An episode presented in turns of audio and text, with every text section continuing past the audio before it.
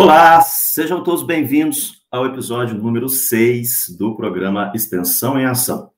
Toda semana nós conversamos com alguém especial para a extensão do IFMG, um autor de curso, um coordenador de projeto, um gestor, enfim, alguém que leva o IFMG cada vez mais perto de você. E o convidado de hoje é o professor Lucas Carvalho Soares de Aguiar Pereira, que é o coordenador do projeto História Oral e Mundos do Trabalho.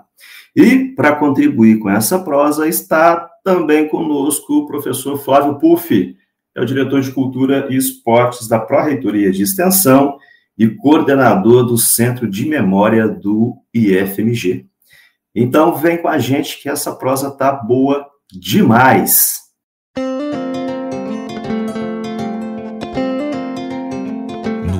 A partir de agora, Extensão em Ação.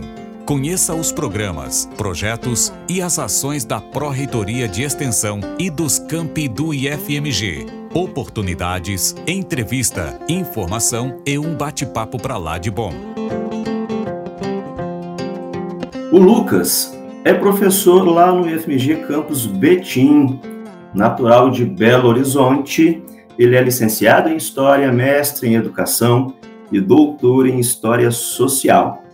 O Flávio Puff é de casa, diretor de Cultura e Esportes na ProEx, também historiador e dispensa maiores apresentações. Então, Lucas e Puff, sejam muito bem-vindos. É um prazer tê-los aqui conosco na Rádio Mais IFMG. Prazer é todo meu, aceito, fico muito feliz de ter uh, feito esse convite, recebido esse convite. E nós lá do nosso grupo ficamos muito felizes também poder divulgar um pouco do nosso trabalho. Muito obrigado, pessoal. Agradeço também aí a, o convite, é, principalmente estar aqui na presença né, do professor Lucas, que é um, é um professor que vem desenvolvendo importantes trabalhos junto né, à comunidade de Betim e a gente está aqui hoje muito mais né, para compartilhar experiências, escutar o professor Lucas falar um pouco do, do nosso centro de memória. Ô Lucas, a gente gosta de usar né, do programa Extensão em Ação também como uma, uma ferramenta de aproximação entre os servidores do IFMG e a comunidade. Então, antes da gente falar né, do seu trabalho, né, motivo que te trouxe até aqui, eu queria pedir para que você nos contasse um pouco da sua história, né? de onde você vem, como é que foi a sua trajetória até chegar aqui no IFMG e também como é que surgiu essa, essa paixão pela história, né, enquanto ciência. Ô, Newton, muito obrigado, então, pela, pela questão, né? Essa questão é muito legal porque ela é uma questão introdutória de, pelo menos em todas as entrevistas de história oral que eu faço, né? Então é muito legal estar desse lado de cá, né, como, como um entrevistado.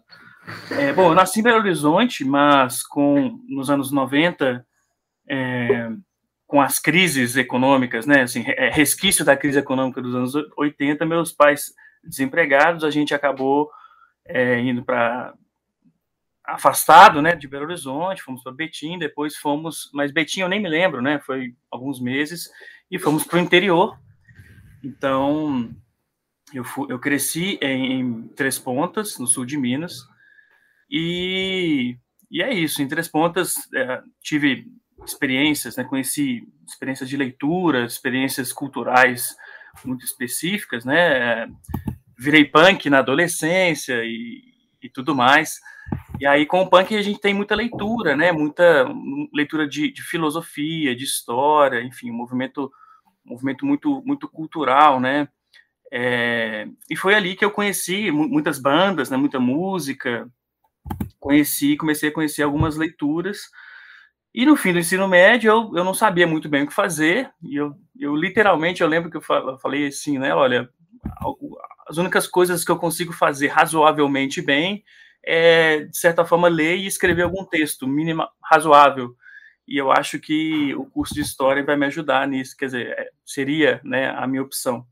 Claro, né, também 17, 18 anos, aquela ideia de, de pensar, né, em alguma medida ali, uh, pensar um pouco a nossa história da ditadura, pensar algumas questões relacionadas né, aos crimes de Estado né, cometidos uh, durante aquele período, E acabou que, quando eu entrei na graduação, né, um ano depois é, de tentar o vestibular, é, isso se mudou, né, isso, isso acabou, é, esse sonho, né, acabou, enfim, sendo um pouco conturbado, né, assim, a academia, a gente, quando a gente entra na universidade, eu acho que o universo abre, né, o nosso, nosso horizonte, e eu percebi que a escrita da história, a história como uma ciência, como uma historiografia, era um pouco diferente do que esses desejos pessoais. Né? Não que os desejos pessoais não estejam presentes, né? Eles estão em qualquer ciência, mas quando a gente, quando eu comecei, né? Isso foi bem legal é, para mim e me deu um, um rumo, porque no, logo no primeiro período eu fui bolsista do núcleo de história oral.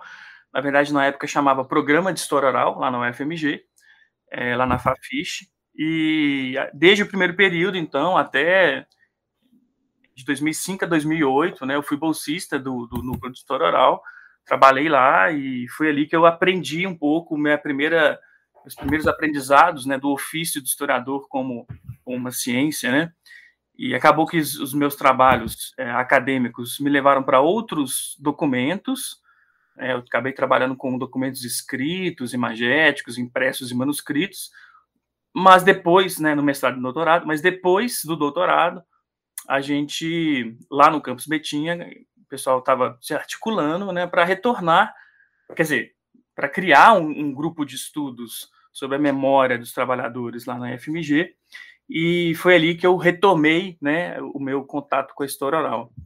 É, então foi um pouco isso, né, minha trajetória profissional. É, é, após a conclusão né, do curso, eu acabei não querendo fazer o mestrado diretamente, eu fui lecionar, e aí eu lecionei na Universidade Federal do, dos Vales de Jequitinhonha, em Mucuri, lá em Diamantina, e fiquei um tempo lá, voltei, trabalhei no arquivo da cidade de Belo Horizonte, e nesse meio tempo fiz o concurso, né, o professor Flávio, inclusive, estava na minha banca, que está aqui presente hoje, né, com a gente, e fui aprovado, e em 2014 entrei no IFMG. Lucas, eu já, já falei em outras vezes aqui no programa que eu sou fascinado com o trabalho do historiador. Né? Meus, meus podcasts favoritos são de história, é, é, sempre um prazer falar com o pessoal da área. Nós já tivemos, inclusive, aqui um, um episódio com o professor Pablo Menezes, é, quando ele nos falou sobre patrimônio cultural, com o próprio PUF, e agora com você. Então, é sempre muito bacana de verdade ter, ter oportunidade de conversar e de aprender com vocês, viu? Mas o, o seu grupo de estudos, agora já entrando no tema, né? Ele desenvolve iniciativas que fazem uma, uma interface muito bacana entre a pesquisa e a extensão, né? Uma vez que a comunidade está diretamente relacionada aí com o seu objeto de trabalho.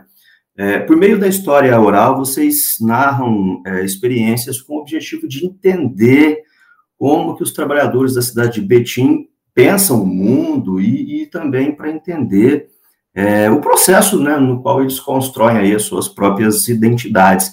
Então, eu queria é, pedir para que você compartilhasse um pouquinho conosco de onde veio a, a motivação para esse trabalho, se foi dessa experiência na UFMG, e quais são né, os principais objetivos desse trabalho que você desenvolve.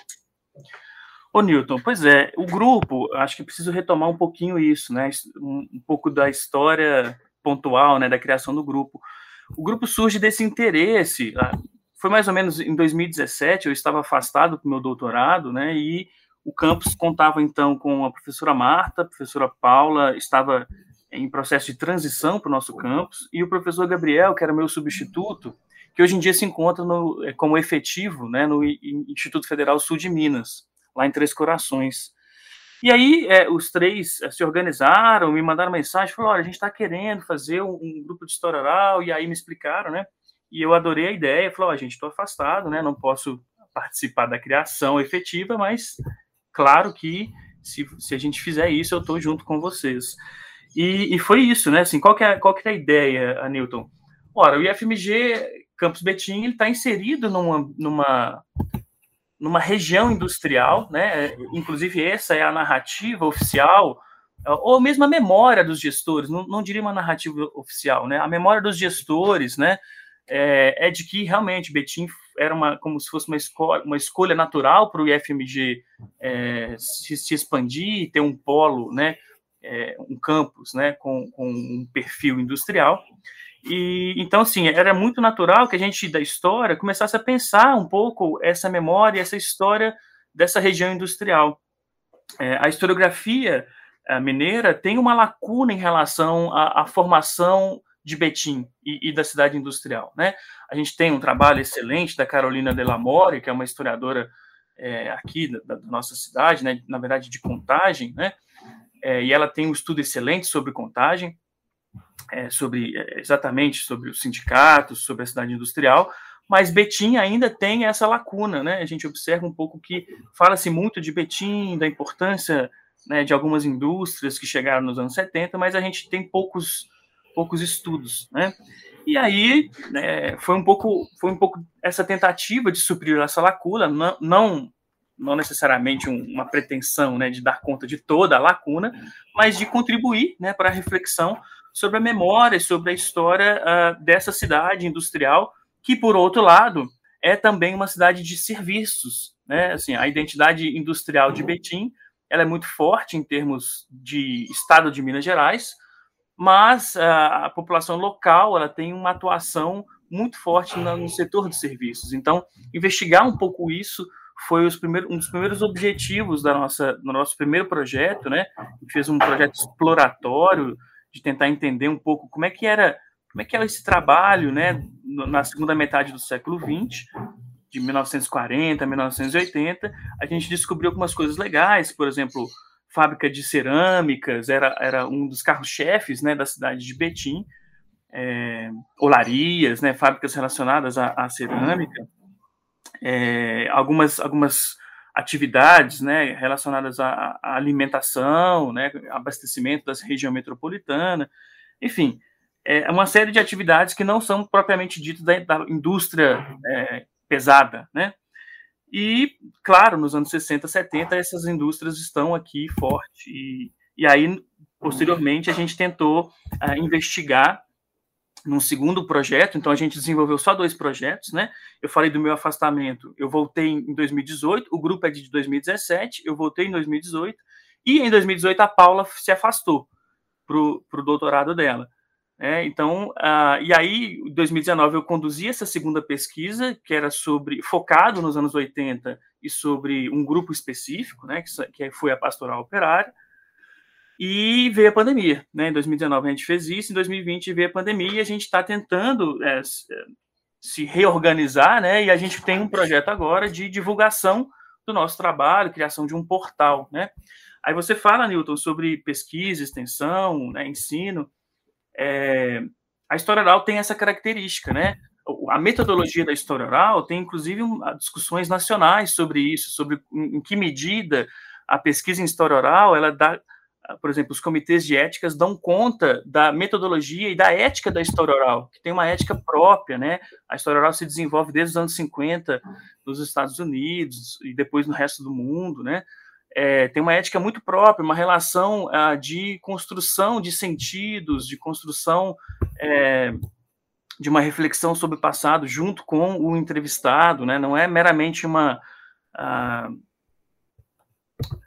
uma aquisição de informações e de repente né, a pessoa fica. É, você vai lá, usa a pessoa e depois nunca mais dá o retorno para a pessoa. Né? Claro que isso, quer dizer, esse tipo de situação, isso pode acontecer, isso não é nenhum problema, né? mas a história oral é muito mais do que isso. Né? A história oral é muito mais do que meramente construir uma fonte de informação, e, mas sim criar um documento né, junto com o entrevistado. E esse documento é uma relação entre entrevistado e entrevistador um diálogo, uma relação dialógica, de escuta, de escuta sensível. Né? Então, quando a gente está junto com as pessoas que viveram determinados momentos que a gente está investigando, como, por exemplo, né, a industrialização em Betim, né, a gente tem que ter essa, é, essa sensibilidade né, de escutar, de entender é, por que, que essa pessoa não quer falar tal assunto, né? É, enfim, então tem uma série de dinâmicas né, pós-entrevista, que é retornar ao, ao, entrevistado, né, com, com a entrevista transcrita, enfim, se, se, possivelmente, claro, dar um retorno impresso, a pessoa fala assim, olha, não gostei do que está aqui, a gente negociar com o entrevistado, olha, então o que, o que, que é realmente que você entendeu, que, que que, que não ficou claro, que na hora você falou e você não gostou. Então, a história oral é, é esse processo de é, é, uma relação, né? Eu acho, eu gosto de pensar a história oral como uma relação, né? e uma relação que, que é desigual, né? Porque o entrevistador ele está numa posição, né, de criação do, do, do conhecimento, né? Uma posição de, na lógica, né, na lógica hierárquica da nossa sociedade, nós estamos numa posição superior, mas a gente tenta, sim, em alguma medida, uh, de alguma forma, né, diminuir essa assimetria, né, nos, eh, não, não no sentido de negar quem nós somos, mas no sentido de falar assim, olha, essa negociação da entrevista, ela tem que se dar é, e, e, ela, e é uma abertura, né, para o entrevistado. O entrevistado, então, ela, ele participa ativamente da construção desse documento, né, e aí, na verdade, eu acho que eu já fui um pouco mais além do, da sua pergunta, né? Não sei se eu, se eu comecei a falar demais um pouco para além disso, mas para concluir, é, eu tenho sim para mim que toda pesquisa em história oral ela é um pouco uma pesquisa de extensão, quer dizer, ela é um trabalho de extensão, né? No sentido em que, é, especialmente nas, nas pesquisas que de longo prazo, como a desse grupo que a gente criou, a gente criou um grupo que não se pretende simplesmente é, fazer uma, duas entrevistas aqui, mas montar um acervo de entrevistas, né, sobre a memória do trabalho e memória de trabalhadoras e de trabalhadores né, é, da região industrial, é, que é um acervo que, de fato, assim, a gente tem ainda é, uma lacuna aí na, na historiografia, ou enfim, nos trabalhos relacionados ao tema. Ou seja, é, é ensino, é pesquisa, extensão, né, é ciência de fato, né? E, e, enche os olhos aí de todos nós que trabalhamos né, e vivemos da educação. Mas por falar em ciência, no Planeta Inovação, que é um evento promovido pelas pró-reitorias finalísticas do IFMG, incluindo a, a pró-reitoria de extensão, você publicou alguns resultados interessantes sobre o seu trabalho. Eu li um, um breve texto seu, fantástico, por sinal, né? Fiquei refletindo sobre várias coisas quando li, e eu percebi que você conta, por exemplo, que a igreja é, tem uma presença muito marcante na comunidade, junto aos sindicatos, junto aos trabalhadores, e de alguma maneira você narra, inclusive, uma espécie né, de disputa entre a, a, própria igreja, claro que a gente está falando aí numa, numa abordagem científica, e os partidos políticos, né, para a construção da memória e da identidade da classe trabalhadora. Então, sob a sua ótica, né, enquanto historiador, qual que é o significado dessa descoberta, né, dessa disputa? E o que, que é que ela nos traz de conhecimento para entender os dias de hoje na cidade? Ô, Newton, isso é muito legal, na verdade. Assim. É, em primeiro lugar, assim, eu acho que essa foi realmente uma descoberta para mim, né? Mas essa descoberta, e para nós lá do grupo, né? Mas de certa forma essa não é uma descoberta, uma inovação historiográfica, digamos assim, né? É, esse esse cenário a gente assiste, né? Alguns autores, especialmente a sociologia é, e historiadores dos anos 80, né? Pensando esse, esse período, é, já já identificaram, né? É, é, a presença das igrejas, né? Da Igreja Católica, desculpa, e de movimentos, né? De base da igreja na movimentação popular, na movimentação de trabalhadores nesse período, dos anos 70, 1970 e 1980. Mas foi muito legal é, é, pensar como é que isso se deu aqui em Betim, porque realmente não há estudos ainda é, de fôlego sobre isso. A gente, a gente mesmo, o nosso estudo mesmo não é um estudo de fôlego ainda, é, mas a gente está muito feliz de, de, de começá-lo, né, de ter começado a estudar melhor isso. E bom, o, Newton, você fala da igreja, né? É, nos anos 70 e 80, há um momento assim de muita muita efusividade, né? A gente tem, na verdade, 1968, um período terrível em dezembro, né? Que foi o, estabelecimento do AI-5, mas uh, ao longo do ano de 68 a gente tem algumas greves, né? No, na, no primeiro semestre, se não me engano, em abril, é, em outubro, a gente tem grandes greves de metalúrgicos no Brasil inteiro, né? Mas especialmente aqui, aqui em Minas tem, temos, né? Lá, lá em São Paulo e, e, essas greves foram, foram muito importantes. Né? E nos anos 70, mesmo após a repressão forte a essas, a essas movimentações grevistas, a gente vai ter, após 75, 78, 79, que é, vem a lei da anistia, a gente tem muitas movimentações, muitos uh, grupos que já existiam, né, de forma de certa forma clandestina, digamos, ou na ilegalidade, eles estão emergindo, né? É, então a gente tem, por exemplo, movimentos estudantis, sindicatos uh, e as próprias SEBs, né, que são as comunidades eclesiásticas de base, eclesiais de base, é, que são estão na Igreja Católica. Ora, é, inclusive essa é uma das bases do Partido dos Trabalhadores, né, criado aí nos anos 80, é, que, que, foi composto por uh, intelectuais, movimento estudantil, sindicato e, e a Igreja Católica, né? É, então, o Partido dos Trabalhadores nasce sobre essas três pilares, né, digamos assim, esses três interfaces. E, sim, de, de alguma forma, alguns autores, é, M. Sader, Adorno, elas vão, que são sociólogos, né, eles vão, eles vão identificar que, sim, a, a Igreja Católica seria um dos maiores uh, bases né, dos, da luta dos trabalhadores de massa, de movimentação, de grandes manifestações né, nesse período. E uh, aqui em Betim a gente tem uma disputa.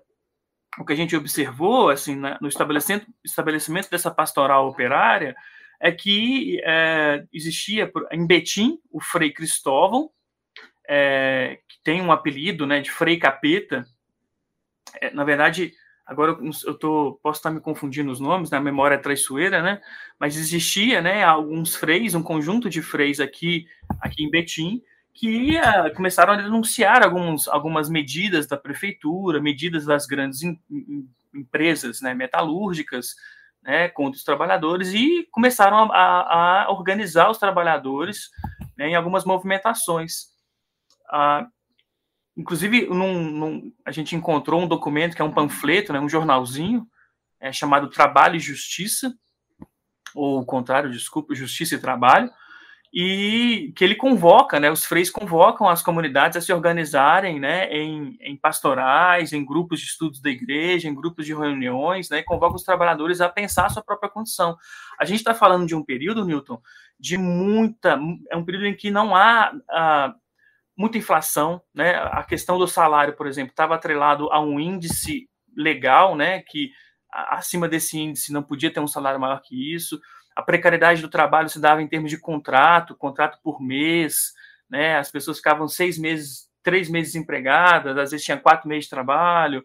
A, a questões sociais, né? É, por exemplo, a, o acesso à água, a esgoto, saneamento básico, né? O acesso à escola, o acesso a transporte nos bairros de, da região de Betim ali, do entorno. Isso era muito raro, né? É, existiam nos anos 70 e 80 empresas, grandes empresas, grandes indústrias que roubavam água, né, que iriam abastecer esses bairros e roubavam a água para fazer os seus, enfim, as suas práticas econômicas, né, para desenvolver o funcionamento das suas empresas. Então há muito, há muito conflito, né, muito, muito difícil a luta, a vida, né, da, da, da região metropolitana. É, então, foi muito legal ver essas disputas. Né? Quando, você fala da disputa da igreja, é, e aí foi o que a gente percebeu. Nas entrevistas, a gente percebeu que alguns atores, né, a gente entrevistou é, três sujeitos diferentes, com experiências diferentes, é, um sindicalista, um padre e um frei, né? E a gente observa que as experiências foram diferentes porque os projetos para a organização do trabalhador foi diferente. A gente, a gente teve, por exemplo, um padre que uh, ele tinha um perfil anticomunista e então ele, ele, ele achava que qualquer tipo de organização que fosse fora da, dos parâmetros uh, e os ditames né, estritamente discursivos uh, das doutrinas da igreja poderia ser algo uma ameaça, digamos assim. Né? A gente tem um sindicalista que não era exatamente um comunista, mas ele ele achava que, olha, a igreja na verdade é só um momento para a gente se organizar para pensar os nossos direitos, né? Não é exatamente para a gente fazer oração, né, ou, ou, pensar. Então a gente tem essas disputas, né, nesses projetos de organização da, do trabalhador e da trabalhadora industrial desse período. É, hoje, né, na verdade, em 2018 a gente perdeu muitos direitos, né, mas se a gente for pensar, por exemplo, até 2016, aqueles direitos trabalhistas estabelecidos, eles foram estabelecidos ah, por conta desse processo de luta e organização de trabalhadores industriais é, e de sindicatos né, no Brasil.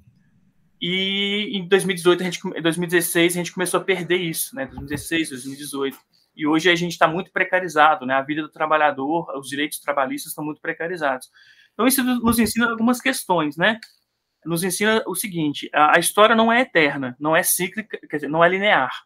Né? As conquistas de direitos, as conquistas, elas não estão dadas, né? Elas sempre são um processo de reconquista, de reafirmação. É, outra coisa, se o movimento da Igreja Católica nos anos 70 e 80 era muito forte, nos anos 80 é muito baixo, há um esvaziamento da Igreja Católica eh, em relação aos movimentos sociais. Claro, continua algumas pastorais, né? Existe a pastoral da rua, a pastoral do campo, mas em termos de pensar o trabalhador, isso esvaziou-se. A própria categoria de trabalho trabalhador se esvaziou né, nos anos 90. E a gente vê uma movimentação política inversa em relação às igrejas evangélicas. Né? Nos anos 70, algumas igrejas evangélicas eh, saíram em defesa do governo militar, né, da ditadura militar, e hoje em dia são, é, são os principais ah, agentes coletivos né, é, que se organizam, em termos de religião, que se organizam politicamente. Né, são as igrejas evangélicas, né, é, que tem um grande, um, uma grande inserção social e uma grande movimentação de militância política no Brasil atual. Então, eu acho que os conflitos são um pouco nesse sentido, ô Newton. Não sei se eu te respondi. Tá perfeito, ótimo. E para você que está chegando agora na Rádio Mais e FMG, estamos recebendo hoje dois convidados para uma conversa muito legal. O professor Lucas, lá do IFMG Campus Betim, contando aí dessa sua pesquisa sobre a história oral e os mundos do trabalho. E também está aqui com a gente o Flávio Puff, que veio para nos contar mais sobre as ações da ProEx, também no desenvolvimento da história e da cultura. E por falar nisso, o Puff, você é também historiador, né, como eu disse agora há pouco, é o diretor de cultura da Proreitoria de Extensão e está à frente do Centro de Memória do IFMG, que, né, é o que me parece, tem muitas convergências com esse trabalho do professor Lucas sobre memórias, sobre os mundos do trabalho, enfim. É, você acha que seria possível dizer, claro que é, com públicos distintos, que o Centro de Memória do IFMG, a partir dos trabalhadores que fazem e fizeram né, o, o IFMG ser o que é, é, isso atua também no sentido de construir a memória para que a gente possa entender né, o, o, nosso presente, o nosso passado, planejar o nosso futuro. A ideia é mais ou menos essa. Eu queria né, que você explicasse um pouco e que aproveitasse também para contar aí para os ouvintes da Rádio Mais FPG o que é e como surgiu o Centro de Memória. Olha, Milton, você aborda aí uma, uma questão que é um dos objetivos principais aí do, do Centro de Memória do IFMG.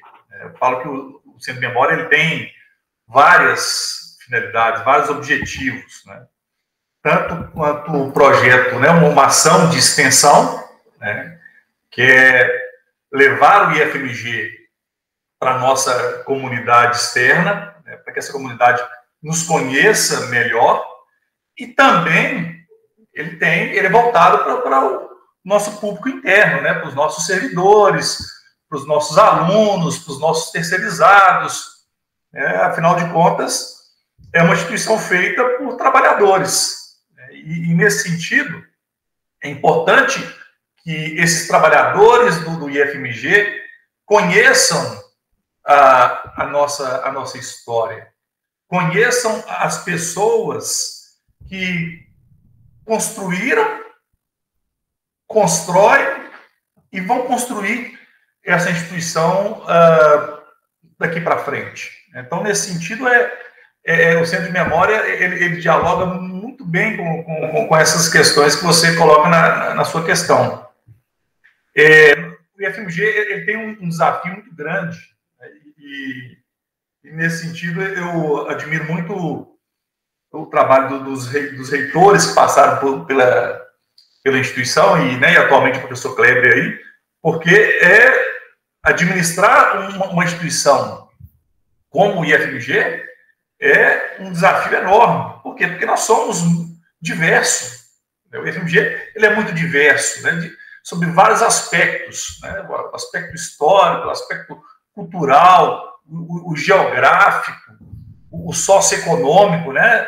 A, a, nós estamos aí em quatro regiões do estado, nós temos campi eh, inseridos em, em, contextos socioeconômicos muito distintos, né? Nós temos é, inseridos em regiões extremamente pobres, é, quanto campo, campos inseridos em, em, em, outros cenários, né? Cenários mais industriais, cenários, enfim, é, com, com, outras características. Então, nesse sentido, né, faz-se necessário essa construção dessa identidade, mesmo diante né, de, uma instituição que é diversa, a gente precisa pensar nessa identidade. E, e, eu penso que a história, a memória, ela é um, um importante catalisador né, dessa construção. Então, o Centro de Memória, ele, ele, cumpre, ou tenta cumprir esse papel, né? ou seja, de resgatar a, no, a nossa história a partir da memória das pessoas que fizeram, fazem, né? E, e vão fazer essa instituição. Uh, e nesse sentido, né, é importante saber a origem dessa instituição, né, como que ela começou, né, como que ela expandiu, tanto que os dois projetos norteadores hoje do, do, do Centro de Memória é o projeto das memórias da Fundação, né, inclusive hoje quem acessa lá o nosso portal memória www.ifmg.edu.br, vai conhecer muito da nossa fundação. Porque hoje lá você tem disponível uh, alguns recortes, e, e, daqui uns dias nós vamos disponibilizar todas as entrevistas uh, dos três diretores que deram origem ao, ao IFMG. Né? Que foi o professor Kleber, o professor Caio e o professor Flávio de, de, de Bambuí. Então, toda a articulação para o surgimento do, IFMG, tudo, tudo, que se passou no, nos bastidores, articulação com o Ministério da, da Educação, enfim, são, são, são memórias extremamente relevantes, né? Porque você está resgatando né, a memória de quem foi é, protagonista desse processo. E claro, né, e muitas outras pessoas foram, foram escutadas vão ser escutadas, né? que participaram desse processo, né? As pessoas que constituíram aí a, as primeiras gestões, né, do, do IFMG, enfim. E, e, claro, né, nós temos depois um outro trabalho que é voltar, voltar uh, no tempo no sentido, né, uh, de saber o que, que é o IFMG antes do IFMG, né, porque nós temos instituições aí quase centenárias que compõem o IFMG. É, vai nesse ponto que o Lucas falou, né? É, nós não vamos, o Centro de Memória não vai contar uma história linear. É, nós vamos contar a, a, fundação, depois nós vamos para a expansão, depois nós vamos né, lá atrás, né, na, na história do, dos campos, que, que tem né, uma história muito, muito anterior à, à, história do IFMG. Então, nesse sentido, né, ao, ao contar essa história, ouvindo né, principalmente quem, quem a fez, é, é fundamental né, para que os nossos servidores conheçam onde estão, né, o que fazem e para onde que nós queremos levar essa, essa instituição. Então, o Centro de Memória ele tem essa, essa, esse objetivo né, de uh, trazer elementos aí da nossa Constituição para a gente pensar né, para onde que nós queremos levar essa, essa instituição. Então, e, e, nesse sentido, é, é um trabalho contínuo, né? O, o, trabalho da, da memória, ele é um trabalho contínuo, ela, ela vai se fazendo diariamente, né? Então, então, esse trabalho é um trabalho que, como eu sempre digo, né? O centro de memória, ele é, é foi criado, né, para ser longevo dentro, dentro do, do IFMG, né? porque há muito que contar. É, e, e, e, nesse sentido, nós temos aí, agora, né, iniciando o, o, projeto Memórias da Fundação, nós vamos começar agora, uma memória da expansão, na verdade, vamos começar a contar, então, a história de como que, a partir de Bambuí, São João e, e Ouro Preto, como que os outros campos do IFMG foram sendo inseridos dentro do, do, do IFMG, né? Ou seja, uh, mostrar que não é algo aleatório, ou seja, é algo que é uma construção a partir de articulações, a partir de, de, de demandas, enfim, e, e, de pessoas que foram chegando incorporando né, a essa estrutura que é o IFMG. Com certeza será, né? Eu entendo que, que veio para ficar, e assim como trabalhos né, do Lucas, o Centro de Memória é uma iniciativa muito importante para todos nós. Eu queria pedir, então, para que você reforçasse, por favor, o endereço né, onde as pessoas podem encontrar aí de forma online esse espaço de memórias do IFMG. Ótimo. Então, o nosso portal, ele está né, no, sob o domínio do IFMG, então é memória.ifmg.edu.br. Então, a, acessando nosso portal, vocês vão poder fazer uma viagem aí uh, no acervo que já tem disponível. E tem muito mais acervo para ser disponibilizado. Né? Nós estamos aí com. Só de vídeos, nós temos aí em torno de 60 vídeos para serem postados aí nos próximos meses, documentos, registros fotográficos, enfim. Então tem muita coisa ainda, já tem muita coisa, né? E tem muita coisa ainda para ser postada lá no, no nosso portal.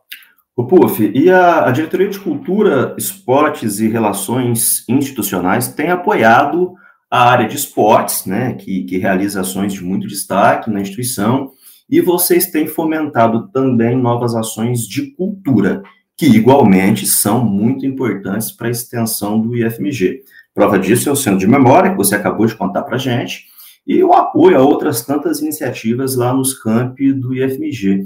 Então, é, eu queria que você compartilhasse aí com os nossos ouvintes da importância das ações de cultura e o que mais né, a gente pode esperar dessa frente aí. Vem coisa boa? História, literatura, artes, enfim. O que, que a gente pode esperar? Olha, Milton, é, a atividade cultural no IFMG, é, ela, ela é muito intensa.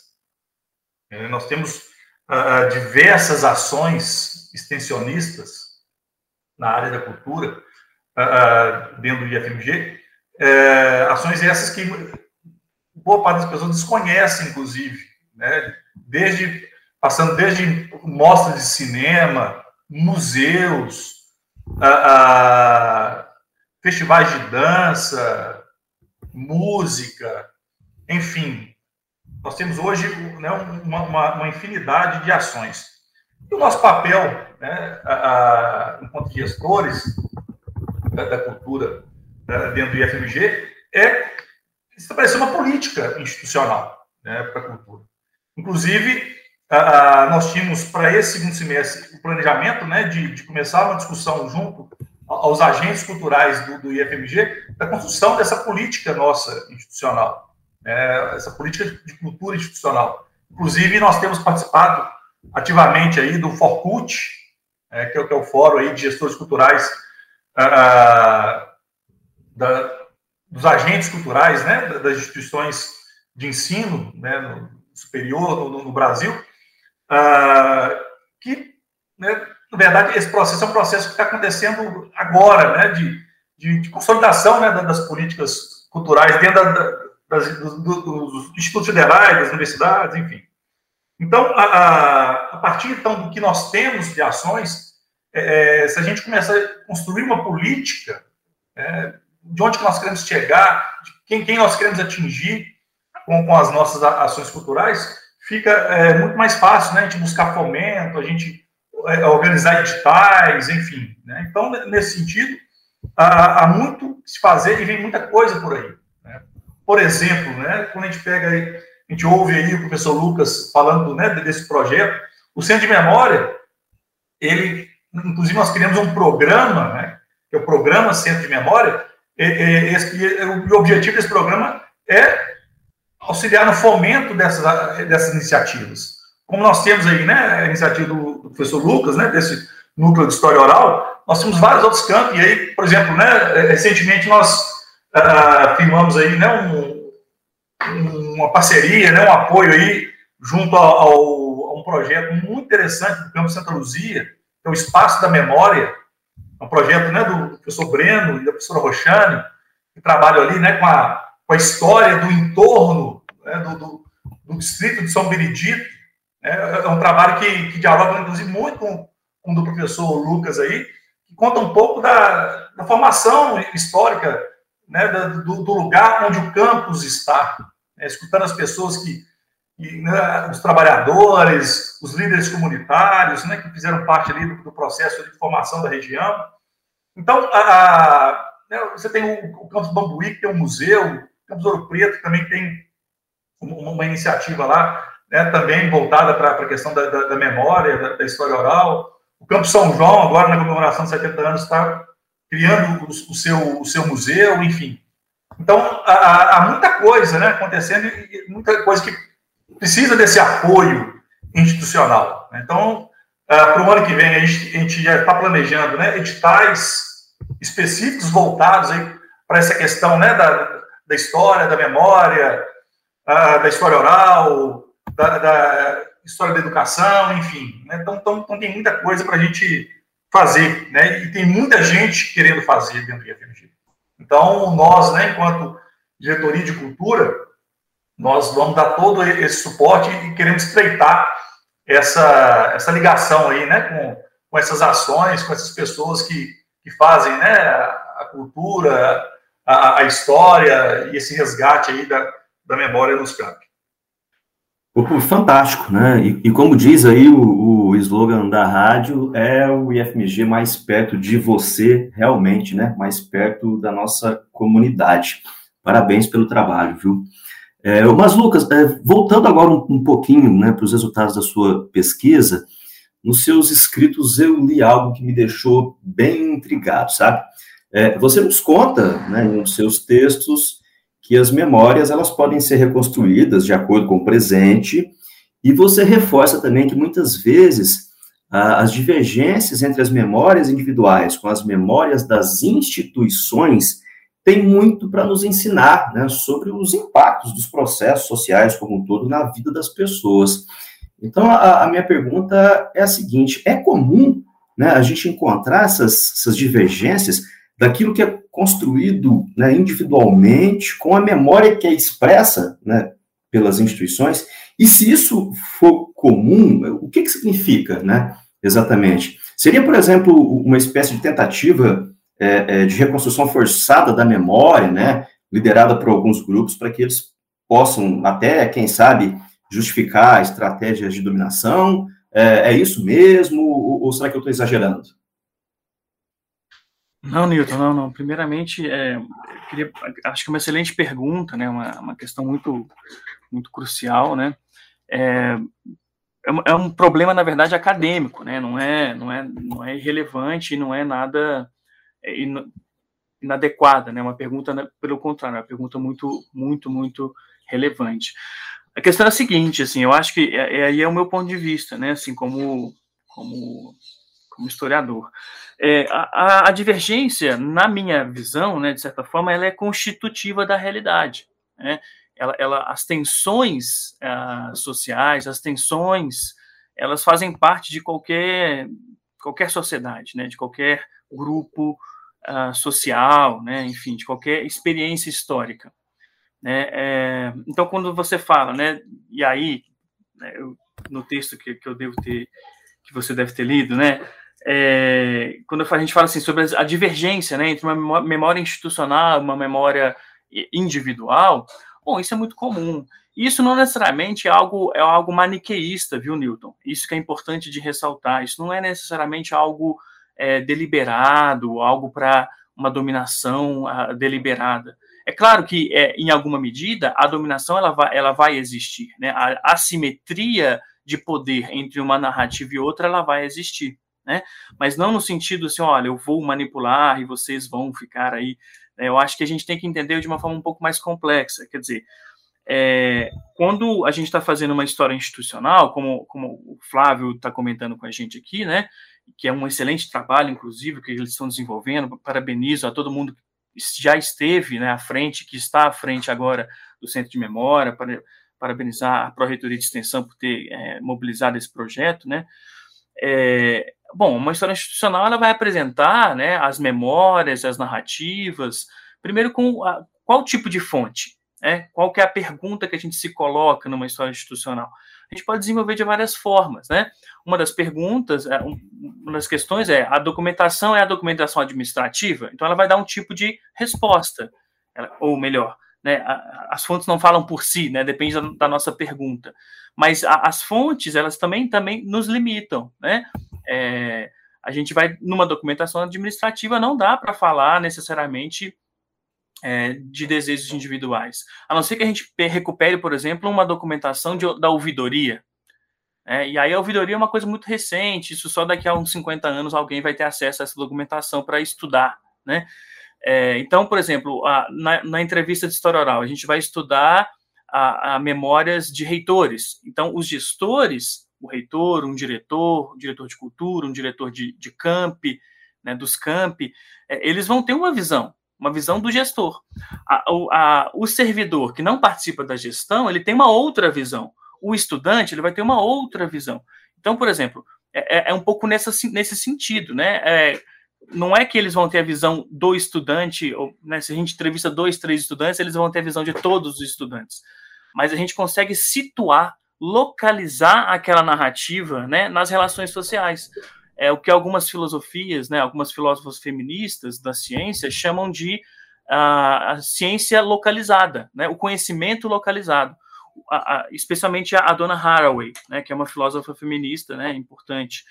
É, ora, o, o, a ciência ela vai ser sempre um processo de produção localizado, é, por mais que ela se pretende universal. Né? Então, a história é a mesma coisa. A história, às vezes, ela vai dar conta de algum fenômeno que é um fenômeno amplo, complexo, universal, mas ela vai, ela tem que fazer um recorte, né?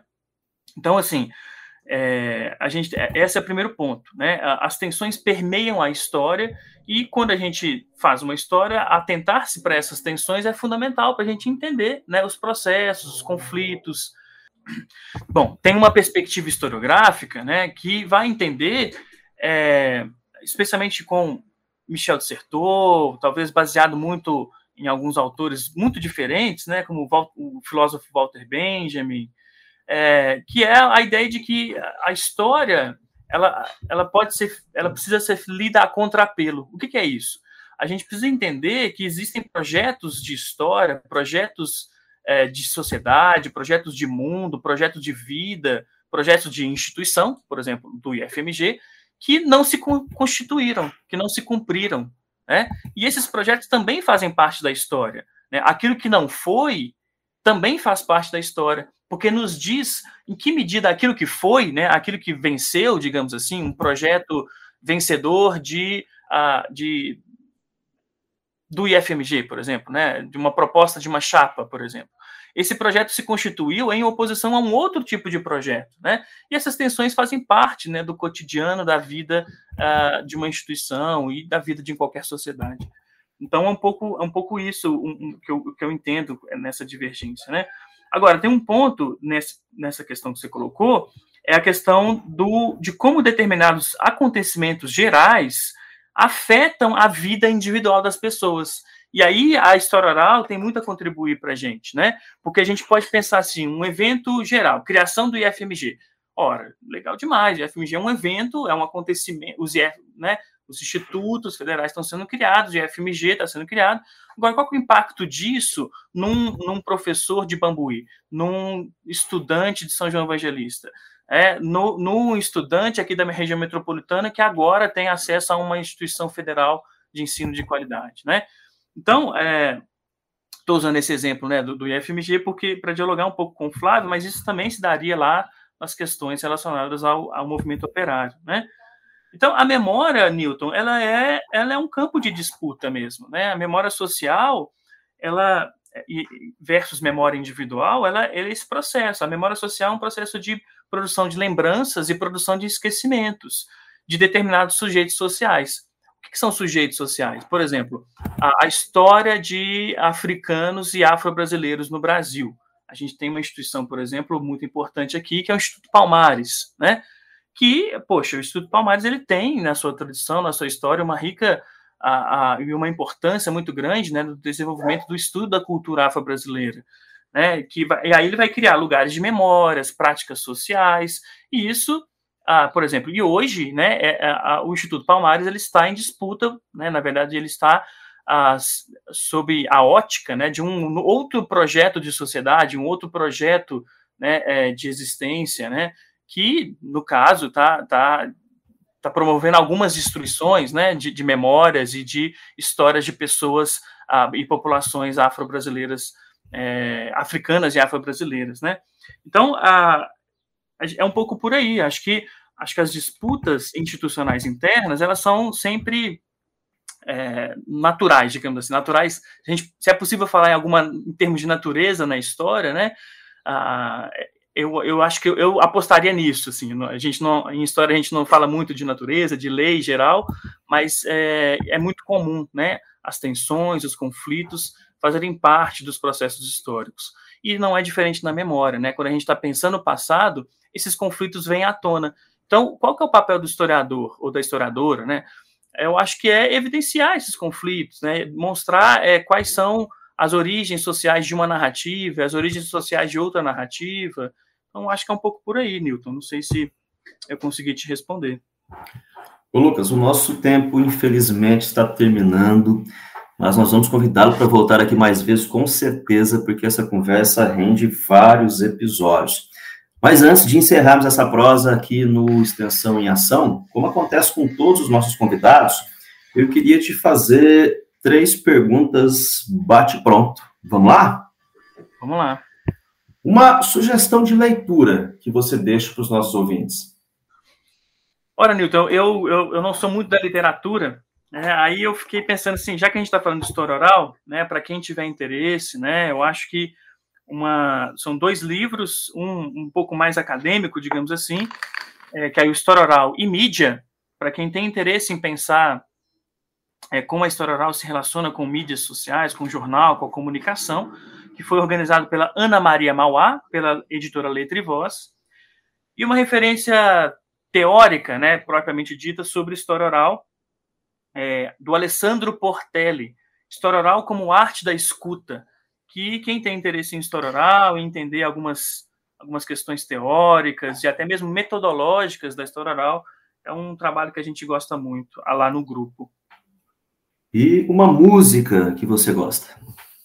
Ô, Newton, é, eu vou colocar aqui pra gente uma música punk, né? Já que a gente falou da minha, da minha infância, né? Da minha adolescência. É, uma música chama Deixa a Terra em Paz, de um conjunto musical chamado Cólera. E, para fechar, um desejo ou um sonho maluco. Pode ser pessoal, profissional, enfim. Ô, Newton, é, então, eu, eu tenho um desejo, assim, que é, que é um desejo... Eu vou fazer, vou ler uma citação de uma poesia, né, assim. Bom, o meu desejo é que todos possam entrar na festa que promovem com o nosso trabalho. Que as paredes não sejam mais prisão, e sim abrigo e proteção. Ô Lucas, eu queria aqui, em nome do professor Carlos Bernardes, né, de toda a equipe da ProEx, te dar os parabéns por esse belo e importante trabalho. Parabéns mesmo, viu, por essa iniciativa. E muito obrigado por, de uma maneira decisiva, é, também contribuir com a extensão do IFMG, né, já que o seu trabalho e os seus resultados têm reais condições de contribuir de fato com a sociedade. Então, eu deixo aberta aí a palavra, né, para que você possa se despedir dos nossos ouvintes, fazer as suas considerações finais e dizer também onde é que as pessoas podem encontrar mais informações e materiais sobre o seu trabalho. Ô, Newton, eu queria agradecer demais, imensamente, novamente, né, pela, pelo convite. Foi um prazer estar aqui, uma satisfação estar aqui junto com o Flávio Rocha, pessoa que eu admiro muito. É, e é isso, eu queria eu queria fazer uma indicação de um filme é, sobre a condição do trabalhador industrial. É um filme dos anos, de 2018, chama Arábia, é um filme brasileiro que tem muito, muita relação com memória, né? Um trabalhador encontra um, um livro de memórias de um outro trabalhador que está internado no hospital por conta né, das condições de trabalho, e essa pessoa em busca de emprego né, em Minas Gerais. Então, um, livro, um filme muito recente, um filme muito legal para pensar. E eu queria indicar também é, um podcast, é, chama Uma Filósofa por Mês, que é de um projeto de extensão da Universidade Federal de Santa Catarina, que elas a, abordam né, a filósofas é, na história da filosofia. Então, é um projeto muito legal de extensão. É, sobre o nosso grupo de pesquisa História Oral e Mundos do Trabalho, a gente está no processo de criação de um portal, de um site, né? E aí é, o portal ainda está em processo, mas quando for ao ar vai ser NHO, né? Núcleo de História Oral, nho.ifmg.edu.br barra Betim agradecer muito pelo convite, obrigado, Flávio, pelo apoio que tem dado a gente, e obrigado, Newton. O professor Puff, você é do time, né, um grande parceiro nosso, mas igualmente eu, eu quero te agradecer pela disponibilidade em, em estar aqui conosco. Eu sei do seu dia a dia corrido, né, com tantas tarefas lá na Proreitoria de Extensão, mas você não mediu esforços para participar dessa edição do programa Extensão em Ação. E eu acho que essa dobradinha irá se repetir muitas vezes, hein? É, aliás, só compartilhando aqui uma, uma curiosidade com todos que nos ouvem, o nome do programa Extensão em Ação foi uma sugestão do Flávio Puff. Então, Puff, parabéns, viu, por esse trabalho fantástico que você tem feito aí à frente da Diretoria de Cultura e Esportes, né? Os resultados já são mais do que evidentes, né? Vocês são nota mil então, eu deixo também o meu abraço lá para a sua equipe, a Jaqueline, a Lívia, a Ângela, e fica também aberta a palavra aí para que você possa né, se despedir e deixar aí sua mensagem final. Eu que agradeço aí pelas palavras aí do Lucas. É, é, é, é alguém também que eu tenho uma admiração desde a banca do concurso ah, ah, e pelo trabalho brilhante aí que tem desenvolvido no campus, na, na, na pesquisa, uh, junto aos alunos, essa, essa contribuição extensionista aí para a cidade de Betim, eu acho que é, é isso, isso é fundamental. Uh, nós cumprimos, assim, né, o nosso papel uh, enquanto instituição pública, né, de estar tá ofertando, né, de, enquanto, né, Instituto Federal, né, de estar contribuindo aí com, a, com, as comunidades do nosso entorno. Ah, agradecer também, Nilton, pela, pelo convite, sempre à disposição, sempre à disposição, a, a, o Mais IFMG, né, e por meio da rádio IFMG, tem feito também um trabalho de levar esse, esse IFMG nosso aos quatro cantos aí, isso é, isso é fundamental. Gostaria aqui né, também de mencionar né, já que você mencionou aí, né, as nossas, a nossa equipe lá da diretoria de cultura, né, mencionar o professor Douglas Puglia e, e o Denis Tavares aí, né, que estão também à frente aí do, do, do Centro de Memória, dizer que nós, a partir de segunda-feira, uh, estaremos com um edital aberto de seleção de bolsistas, o PIBEX, o Centro de Memória.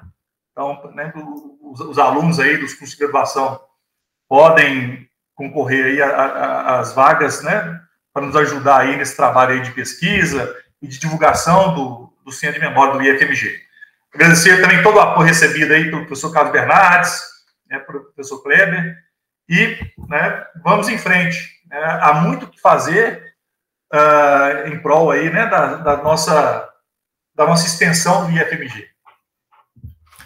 O Extensão em Ação fica por aqui e nós encerramos com a música indicada pelo nosso convidado, o professor Lucas Pereira. Lucas, Puff e todos que nos ouvem, recebam o meu abraço e até a próxima. Rádio Mais e FMG, um IF mais perto de você.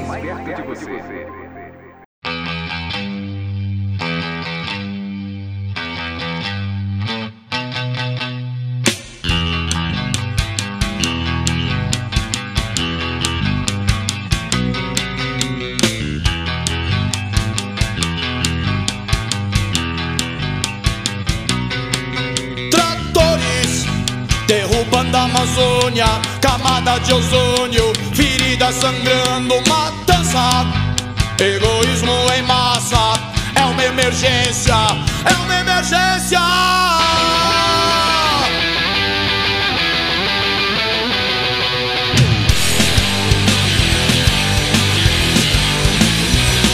A terra, o lugar pra morar, tem muita mata, muita chuva e tem a esfera, só pra ver os leões as aves, os peixes e os